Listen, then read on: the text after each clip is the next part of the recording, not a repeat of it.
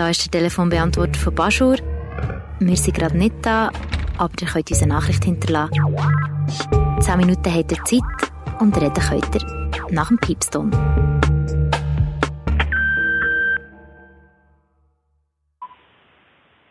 Hallo. Hi. Ähm, seit dem Montag, seit dem Montag haben die Läden wieder auf. Und ähm, es sieht draußen irgendwie schon fast wieder aus wie normal. Und ich merke, das stresst mich extrem. Ich bin irgendwie noch überhaupt nicht bereit für all das, für so viel Normalität und all die schlimmen Sachen, die die ganze Geschichte mit sich gebracht haben.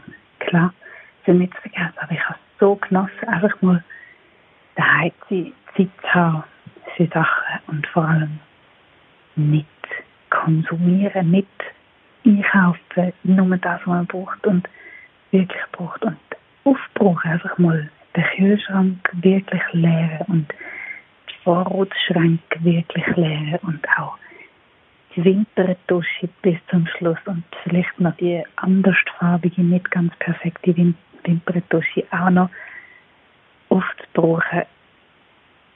Und jetzt wieder alle die Leute sehen in der Stadt mit, mit tausend Taschen und es ist irgendwie wieder eng und, und trotzdem immer noch wahnsinnig viel Päckchen und der Stress und boah, ich brauche es noch so überhaupt nicht. Ich war so bereit für einfach noch ein bisschen mehr, weniger. Ähm, wenn ich aus meinem Corona-Alltag erzähle, hat er wie auf eine Art und Weise findet er erst seit mega kurzer Zeit statt und gleichzeitig fühlt er sich an, als hätte er gar nie stattgefunden und trotzdem hat ja auf eine Art und Weise Corona auch für mich stattgefunden. Zwei Tage nachdem der Lockdown beschlossen wurde, beziehungsweise ja, zwei Tage nachdem dass er in Kraft getreten ist, am 18. März bin ich auf Stockholm geflogen zu meiner Freundin, weil wir uns halt beide Sorgen gemacht haben, ob und wenn wir uns wieder sehen. Und da ich im Gastro arbeite und offiziell nicht halt dürfen arbeiten, ist es okay gewesen, dass ich gegangen. Und nachher ist ja das mit der Kurzarbeit und alles gewesen. Das ich war der Zeit entlöhnt gewesen und genau. Und dann äh, habe ich eigentlich so ein bisschen in einer recht absurden Gleichzeitigkeit gelebt. In Stockholm natürlich hat es dort äh, das Coronavirus auch gegeben. Aber äh, es war so ein bisschen bei uns, wie etwas bei uns war, äh, wo die Fasnacht ist abgesagt wurde. Also Ende Februar, Anfang März. So vom Gefühl her. Man hat so ein bisschen darüber geredet und ja, es ist irgendwie da, aber so. Es ist jetzt, äh, zum Beispiel an der Kasse hat man nicht mega müssen also hat man nicht so auseinanderstehen oder so. Es hat zwar relativ bald dann so Plexiglasscheiben dort gehabt, aber so Sachen wie Seifenbosch und äh, Abstand halten und so ist eigentlich nicht mega ein Thema gewesen. Also nicht auf die gleiche Art kommuniziert worden wie bei uns. Und in paar Restaurants hat so, hat so gehabt, ja, 20 Sekunden Handwaschen wäre noch easy gut. So. Aber eben, Restaurants und Bars haben offen gehabt die Leute sind in der Metro gefahren. Es hat überall mehr oder weniger Leute gehabt. Insgesamt hat es natürlich schon viel, viel weniger Leute gehabt als normalerweise in Stockholm, aber ähm, und vor allem zum Beispiel die Altstadt ist sehr leer gewesen, aber zum Beispiel Södermalm äh, ist eigentlich einfach ein bisschen weniger gewesen, aber nicht ausgestorben. Ja, und dann bin ich sechs Wochen dort und dann bin ich hierher gekommen und äh, es hat sich alles so unwirklich angefühlt. Ich habe die Schweiz nur so aus der Ferne, so aus irgendwie einem Republik Covid-19 Uhr Newsletter mitbekommen oder über das Echo der Zeit hören.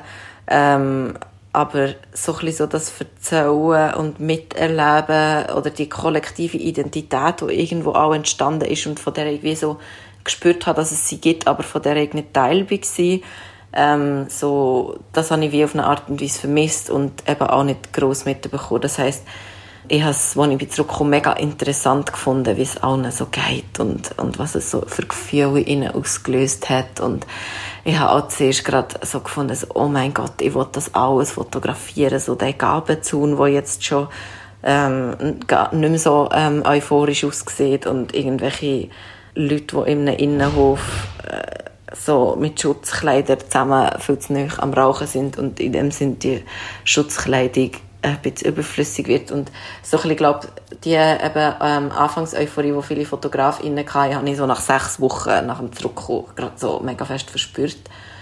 Und wie so gemerkt, dass ich so irgendwie ein bisschen komisch bin mit meiner Euphorie und mit meinem Staunen über all die Massnahmen und mit dem Staunen über das Anstehen in der Migro und Angst habe, dass ich irgendetwas falsch mache oder dass ich zum Beispiel gehört habe, dass im Coop die Batterien nicht dürfen verkauft werden und ich dann nicht sicher war, ob ich im Migro, wenn sie nicht abgesperrt sind, darf die Batterien kaufen und so glaube ich, so eine komische, herzige Naivität, wo alle anderen, die jetzt sechs Wochen in der Schweiz in diesem Lockdown sind, oder in Basel, nicht mehr die Zugänglichkeit zu diesem Stunden haben, sondern mittlerweile so einen Koller oder auch vielleicht eine Gleichgültigkeit.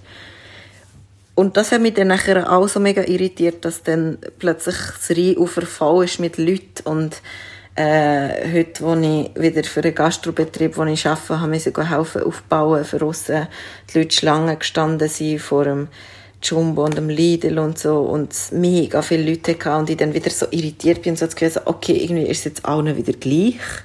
Und ich habe vorher die ganze Zeit so mit so Spaß-Mails und Nachrichten bekommen aus der Schweiz, so im Sinne von, ja, ja, Schweden und äh, Jesus Gott, was machen die nur? Und schau mal dort drüber und irgendwie irritiert mich das jetzt so, dass die gleichen SchweizerInnen auf eine Art und Weise sich eigentlich genauso verhalten, wie ich es jetzt in Stockholm gerade die ganze Zeit mitbekommen habe. Ja, und, und das ist irgendwie so ein die so verwirrende, so irgendwie kulturelle Situation, wie ich sie gerade für mich wahrnehme. Und dass ich eben so das Gefühl habe, ich muss wie noch so eine Alltagsidentität entwickeln, weil ich wie so hm, noch nicht eine Selbstverständlichkeit drin erlebe, wie ich die Sachen wahrnehme oder mir irgendwo situiert war. So. Genau, und ist jetzt natürlich eine mega privilegierte Position, äh, dass ich mir die Gedanken machen kann und nicht andere Prioritäten habe. Und das vielleicht meine grösste Angst ist, wenn dass ich ähm, meine Partnerin eben wieder kann sehen kann. Also ob sie in die Schweiz kann kommen oder nicht. Oder ob ich jetzt irgendwie schnell auf Schweden muss fliegen um sie zu heiraten, damit sie als Familiennachzug kann hier ankommen oder was dann auch immer. Und, und eben, dass ich nicht wie andere Sorgen habe, aber ich habe gedacht, so, vielleicht ist es auch eine interessante Perspektive für die HörerInnen, um irgendwie so die absurde so Verworfenheit in dem Ganzen zu hören. Ich hoffe, es ist nicht zu ausufernd oder zu verhaspelt oder so zu schnell gewesen. Und ich hoffe, es war spannend gewesen, zum Zuhören.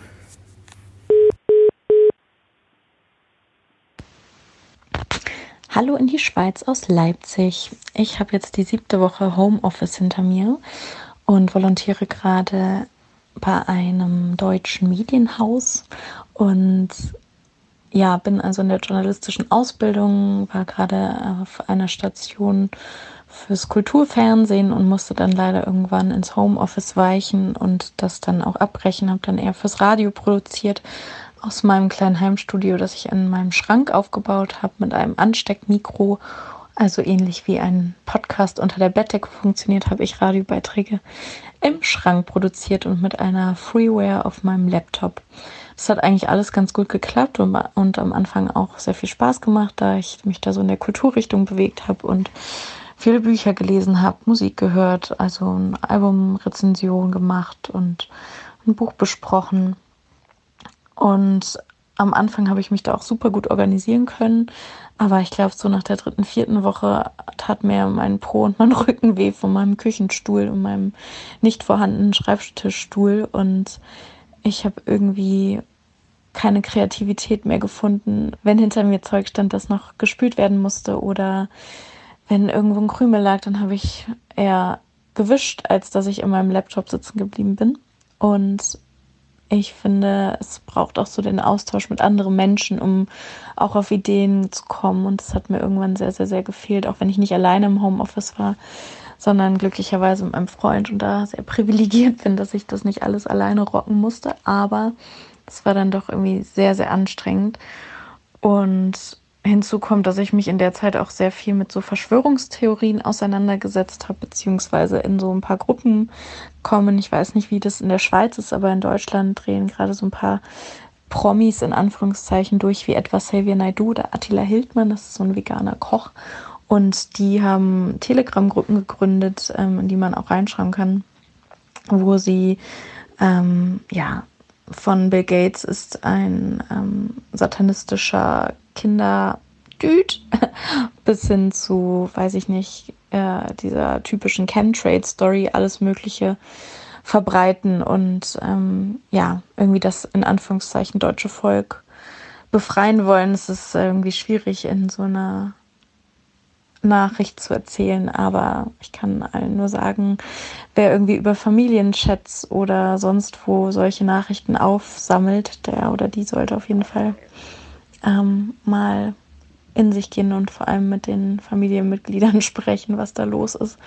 Oder in Kontakt abbrechen oder I don't know. Ich finde es auf jeden Fall richtig krass, was da gerade abgeht. Und es wurde jetzt hier auch eine Partei gegründet, der Widerstand 2020. Es wird vom Reichstag demonstriert von diesen ganzen Reichsbürgern. Und ich finde es einfach nur noch gruselig, weil ich halt verstehen kann, dass äh, Menschen in dieser harten Zeit irgendwie total durchdrehen und an alles Mögliche glauben, weil wir halt keine Erklärung für haben, weil wir noch nicht alles über das Virus wissen und weil es irgendwie super beängstigend ist.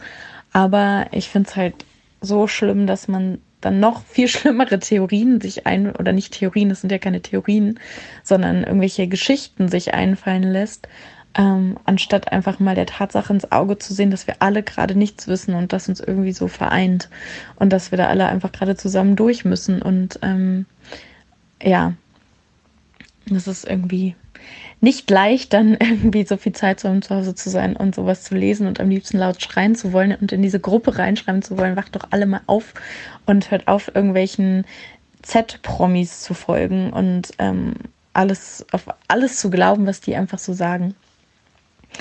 Ja, und vor allem, weil viele dieser Verschwörungstheorien, die lassen sich auch ähm, bei Rechtsextremen wiederfinden, wie etwa dem Attentäter von Hanau, der auch ähnliche Theorien in seinen Videos da zum Beispiel geäußert hat. Und das macht mir halt am meisten Angst, weil da muss ja nur ein oder zwei Leute drin sein in diesen Gruppen, die halt denken, sie müssen jetzt äh, ja irgendwen retten in Anführungszeichen, wohlgemerkt, und ähm, irgendwelche schlimmen Taten nachahmen. Und davor habe ich wirklich gerade Angst. Also vor allem für meine Mitmenschen, die es da ähm, weitaus schwerer haben, weil ich bin super privilegiert und weiß und muss einfach keine Angst haben, wenn ich auf die Straße gehe. Aber naja, es ist, äh, glaube ich, nur eine dieser Auswirkungen, die Corona hat, die nicht so cool sind. Aber ich versuche trotzdem weiterhin das Positive zu sehen. Und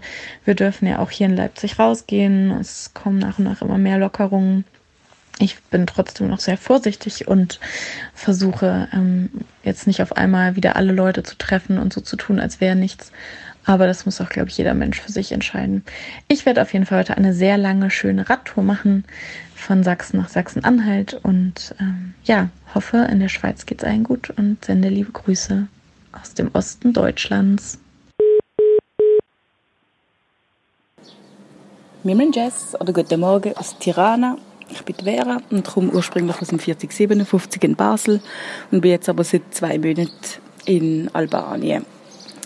Ich bin Rettungssanitäterin und arbeite auch hier in einem kleinen Rettungsdienst und das ist alles schon seit letztem Herbst geplant und hat in dem Sinne überhaupt nichts mit Corona zu tun. Ich bin dann einfach eine Woche früher als geplant losgegangen, äh, weil sich halt die Grenzsituationen überall zugespitzt haben. Ähm, ich habe nicht die ursprüngliche Route über Italien gemacht, sondern bin mit dem Auto durch ähm, Österreich, Slowenien, Kroatien, Bosnien und Herzegowina und Montenegro gereist. Im Nachhinein hat sich der Zeitpunkt von dem Roadtrip als ziemlicher Jackpot erwiesen. Ich zum Beispiel eine Nacht in Dubrovnik gewesen. und äh, ja, wenn man an die Bilder von der überfüllten Altstadt, wirklich von Touristen Fluten gefüllten Altstadt denkt, ähm, habe ich glaube echt einen einmaligen Zeitpunkt verwünscht. Klar, auf der anderen Seite sind die krassen Folgen von dem fehlenden Tourismus jetzt wirklich ähm, sehr verheerend für viele von den Balkanstaaten. Aber eben für mich ist es ein, ein Glücksfall gewesen.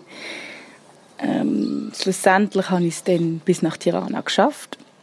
bin da am Anfang gerade mal zwei Wochen in Quarantäne gewesen, aber ich habe eine Wohnung direkt oben am Rettungsdienst und ja, all die Distanzmaßnahmen sind sehr schwierig zu vereinen mit der Herzlichkeit von meinem Team, wo ich jetzt zusammen arbeite. Und so ja, bin ich wirklich sehr, sehr gut aufgenommen worden hier von Anfang an. Ähm, in Albanien ist schon sehr früh ein strikter Lockdown ähm, verhängt worden. Also wir zum Beispiel bis letzte Woche immer müssen per SMS Bewilligung ähm, anfordern, um überhaupt rauszugehen. In der Theorie. Es haben sich sehr viele daran gehalten, aber wie strikt das dann wirklich kontrolliert worden ist, finde ich schwierig zum einschätzen.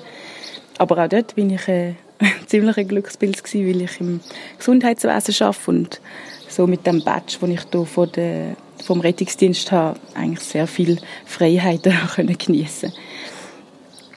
Äh, zum Beispiel hat es am Anfang wirklich fast keinen Verkehr auf der Straße gehabt. Und ich konnte mir ziemlich bald ein Velo organisieren und wir so wirklich die mehrspurigen Boulevardis abgefahren und habe so Stück für Stück die Stadt angefangen kennenlernen. Was sehr schräg ist, ist, dass ähm, eigentlich für alle Menschen hier der Alltag ja eine komplette Umstellung ist. Und im Vergleich dazu äh, tauche ich da eh in eine ganz neue, unbekannte Welt ein und sehe so den, den grossen Unterschied eigentlich gar nicht.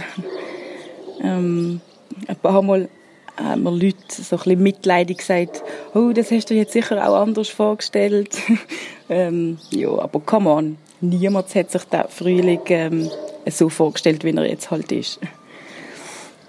Etwas besonders Schönes an meinem Alltag ist die Musik. Ähm, mein Freund, der zu Basel ist, schickt mir regelmäßig äh, Spotify-Playlists. Und ich glaube, ich habe noch nie in meinem, Leben so viel Zeit mit Musik hören verbracht wie jetzt hier. Ein von meinen Favorites ist End of an Era von Michel Gurevich. Ähm, ja, ich glaube, der passt eigentlich ziemlich in die Zeit. Und an dieser Stelle auch nochmal an Flavio. Ich liebe dich so fest. Ähm, genau. Im allgemeinen Ausgangsverbot ist es natürlich ein bisschen schwierig, Leute kennenzulernen. Aber jetzt letzte Woche bin ich endlich einmal ein bisschen aus der Stadt rausgekommen und wandern auf einen Hausberg von Tirana, der Daiti. Ähm, und dort habe ich ein Pärchen kennengelernt, wo mir jetzt wirklich gerade in ihr Wandergrüppli aufgenommen hat.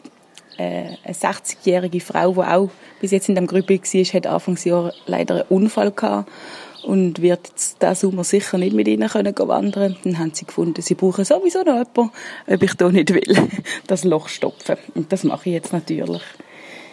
Ähm, über viele Ecken habe ich dann auch noch einen Arzt aus dem Thurgau kennengelernt, der hier für das Tropeninstitut auch in einem Projekt noch bis Ende Mai schafft. Wir kochen jetzt sehr viel zusammen versuchen, die soziale Distanz immerhin noch bis zum 18. Mai äh, so gut wie möglich einzuhalten. Dann gehen dann nämlich endlich Bars und Restaurants wieder auf. Ähm, ja, mir geht es in dieser Ausnahmesituation wirklich unglaublich gut.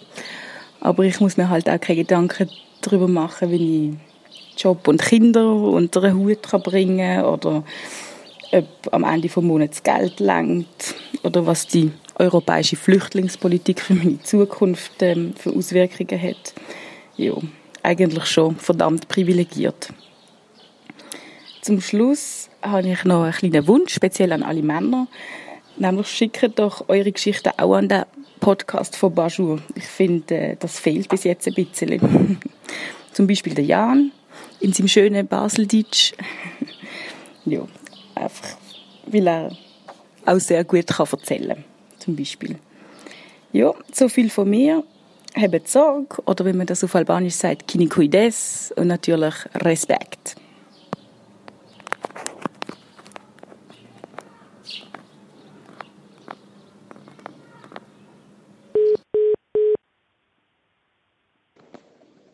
Jetzt kommt hier doch noch ein kleiner Nachtrag, und zwar aus meinem Arbeitsalltag, wo Corona natürlich schon spürbar ist. Absurderweise zu einem grossen Teil darin, dass es einfach weniger Einsätze als normal gibt. Ähm, ja, bei weniger Mobilität und weniger Verkehr passieren natürlich auch weniger Unfälle. Und ein anderer Teil ist die Unsicherheit oder die Angst von vielen Menschen, sich im Kontakt mit dem Rettungsdienst oder mit einem Spital erst anzustecken, was auch nicht ganz unbegründet ist. Ähm und da ist sicher ein Unterschied zu der Schweiz, dass ähm, in Albanien sehr viele Leute in Mehrgenerationenhaushalten zusammenleben und so halt eigentlich immer irgendjemand aus einer Risikogruppe auch noch mit am Tisch sitzt und man die Leute so gut wie es geht möchte schützen. Dann gibt es auch viele, die ähm, das Gesundheitssystem nicht noch zusätzlich belasten und so eigentlich auch in richtigen oder äh, dringlichen Notfällen eher zu spät erst sich Hilfe holen. Für zum Schaffen selber ist das alles einfach nur mega mühsam. Ähm, die ganze zusätzliche Schutzausrüstung von Masken und ähm, Brüllen zum Teil und äh, Schutzgewänder erschwert einfach alle Arbeitsabläufe. Also und auch, auch die Kommunikation mit den Patienten ist sehr schwierig und ich glaube, das liegt nicht nur an meinem ähm, Albanisch, aber sicher auch zum Teil. Zum Glück halten sich die zumindest offiziellen Zahlen von Corona-Infizierten und Leute, die wirklich auf Intensivstationen oder im Spital behandelt werden, sehr in Grenzen. Was ich aus den Spitälern höre, ist, dass ähm, jetzt die letzte Woche noch etwa 30 Patienten und Patientinnen in dem extra umgerüsteten Corona-Spital liegen, was ja wirklich nicht viel ist. Ja, so gesehen schaut man in Albanien eigentlich ziemlich hoffnungsvoll den nächsten Wochen entgegen, habe ich das Gefühl. Ja, das als zweiter Schluss von mir. Hallo miteinander, da ist nochmal Melanie. Ich habe vor, glaube, etwa zwei Wochen schon mal angerufen. Und weil Naomi immer noch sagt, dass gar nicht so viel anrufen, rufe ich jetzt nochmal an. Heute äh, mache ich es aber bisschen anders. Und zwar habe ich meine Grossi gefragt, wie es ihr im Moment so geht und was sie so erlebt und möchte das gerne mit euch teilen. Und ähm, ich kann auch noch sagen, dass ich es einfach mega schön und mega spannend finde, äh, jedem, der bis jetzt angerufen hat, zuzulassen. Und ähm, alle, die noch nicht angerufen haben, sollen doch auch noch anrufen und einfach ja, aus ihrem Alltag erzählen. Ich finde es so schön, wenn wir einander einfach so Geschichten aus dem Alltag erzählen, wie es uns allen geht, was wir, ja, was wir alle erleben. Und ich finde, der Alltag ist eigentlich genug spannend, um wirklich viel davon zu erzählen. Also, meine Grossi ist 87 Jahre alt. Sie ist Mutter von neun Kindern. Sie hat 20 Grosskinder und 10 Urgroßkinder. Und voll stolz erzählt sie auch jedes Mal, dass das Elfte jetzt unterwegs ist. Sie ist verwitwet und wohnt auf dem Hof von ihrem Sohn im Stöckli. Ich habe sie ein paar Sachen gefragt und werde euch jetzt das vorlesen. Was vermisst du am meisten? Einzukaufen, im Laden zu stehen und zu schauen, was es gibt. Ich werde ja gut umsorgt und die Leute bringen mir Sachen aber ich kann es nicht sehen oder aussuchen. Die letzten Birnen waren zum Beispiel mehlig, die mochte ich gar nicht mehr so. Oder letztens gab es wohl das Brot, welches ich sonst nehme, nicht. Und was ich dann bekam, war wohl auch schon mal äh, eingefroren. Und ich gefriere es ja dann selbst noch einmal, weil es sonst zu viel ist. Aber früher ging ich ja auch nicht viel in den Laden. Als Kind kaufte mein Vater große Säcke ein und brachte es mit dem Pferd und dem Wagen nach Hause. Da gab es halt das, was es gab. Für meine Tante und Mutter hatte es aber immer Kaffee. Daran mag ich mich noch gut erinnern. Drei Sorten, die haben wir damals gemischt. Außerdem hat man eh seltener eingekauft. Und wenn, dann stand man draußen und gab die Bestellung auf und das wurde dann abgefüllt. Ich vermisse auch, in den Gottesdienst zu gehen. Nicht wegen der Predigt, die kann ich auch im Fernsehen sehen, aber wegen dem gemeinsamen Singen. Und den Altersnachmittag vermisse ich auch. Ich telefoniere auch natürlich mit den Leuten, aber das ist nicht das Gleiche. Was findest du momentan gut? Wer hilft dir zurzeit? Ich habe meinen Garten und da kann ich ab und zu etwas machen. Auch kommt die Spitex und ab und zu eines meiner Kinder, um mir Einkäufe zu bringen oder im Garten etwas zu machen. Aber das ist auch nicht ganz das Gleiche. Sie kommen, um etwas zu helfen und nicht nur zu Besuch. Wer mir am meisten hilft, ist meine Schwiegertochter. Sie kommt jeden Tag und erzählt, was um den Hof herum so passiert. Sie denkt auch an alles. Letztens hat sie mir einen selbstgepflückten Blumenstrauß gebracht zum Hochzeitstag von mir und meinem verstorbenen Mann. Darüber habe ich mich sehr gefreut. Sie hilft mir wirklich viel und bringt mir feine und schöne Sachen. Hast du schon mal eine ähnliche Situation erlebt? Du meinst im Krieg? Da war alles ganz anders. Eine andere Zeit, für meine Familie war das auch ein trauriges Kapitel. Ich hatte aber oft den ganzen Tag Schule und einen langen Schulweg. Ich habe vieles nicht mitbekommen. Damals ging man aber auch nirgendwo hin. Man konnte nicht weg. Das ging gar nicht. Ich erinnere mich noch, als mein jüngster Bruder getauft wurde. Da war am Abend zuvor die Mobilmachung vom Militär und mein Vater war nicht da für die Taufe seines Sohnes. Er ist damals im Krieg äh, zur Welt gekommen. Als die Hochzeit meiner ältesten Schwester war, war das in Davos. Das war weit weg von uns. Wir hatten Kühe und mussten melken. Ach war der Weg teuer, da konnten wir nicht alle gehen. Von dem her ist es jetzt heute gar nicht so schlimm. Aus der Zeit gibt es viele Geschichten zu erzählen. Ich weiß noch, dass einmal meine Eltern nicht da waren und meine ältere Schwester auf mich und die jüngere Schwester aufpassen musste. Da sah ich, wie Männer in Uniform mit etwas auf dem Rücken zu unserem Haus liefen. Ich dachte, es wären Soldaten und rannte schreiend davon. Ich hatte so große Angst. Ich hatte ja in der Zeitung Bilder gesehen und wusste, dass Krieg war. Auch musste man ja damals die Fenster verdunkeln. Jahre später, als ich dann meine Schwester einmal fragte, ob das Soldaten waren, musste sie lachen und erzählte mir, dass das Leute in Heilsarmee-Uniform waren, mit Gitarren auf dem Rücken, die zu uns kamen, um zu singen. Heute finde ich das amüsant. Damals hatte ich wirklich große Angst und weiß auch nicht mehr, dass sie gesungen haben. Was wünsch, wünschst du dir für die Zeit jetzt während Corona? Ich frage mich, wie lange es noch geht, bis die Alten wieder raus dürfen. Ich kann ja auch noch selber kochen und fühle mich so schon eingesperrt und bevormundet.